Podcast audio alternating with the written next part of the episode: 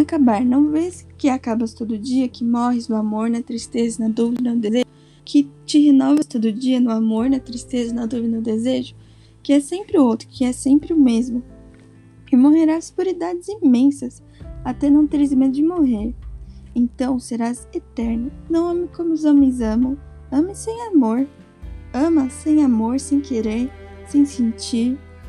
Ama como se fosse outro, como se fosses amar sem esperar, tão separado do que ama em ti que não te inquiete. Se o amor leva a felicidade, se leva a morte, se leva o destino, se te leva. Se ele mesmo não faça de ti um sonho a realizar.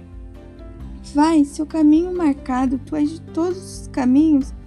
Se apenas uma presença sensível, presença silenciosa, todas as coisas esperam luz, sem dizerem que espera, sem dizerem que existe. Todas as coisas esperaram por ti, sem te falarem, se lhe falares. Se o que renuncia altamente, sem tristeza da tua renúncia, sem orgulho da tua renúncia. Abra tuas mãos sobre o infinito e não deixes ficar de ti nem esse último gesto. O que tu vistes amargo, doloroso, difícil, o que tu vistes inútil, foi os teus olhos humanos esquecidos, enganados. No momento da tua renúncia, estende sobre a, sobre a vida os teus olhos, e tu verás o que vias, mas tu verás melhor, e tudo que era efêmero se desfez.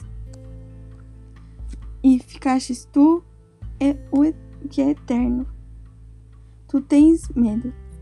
Cecília Meireles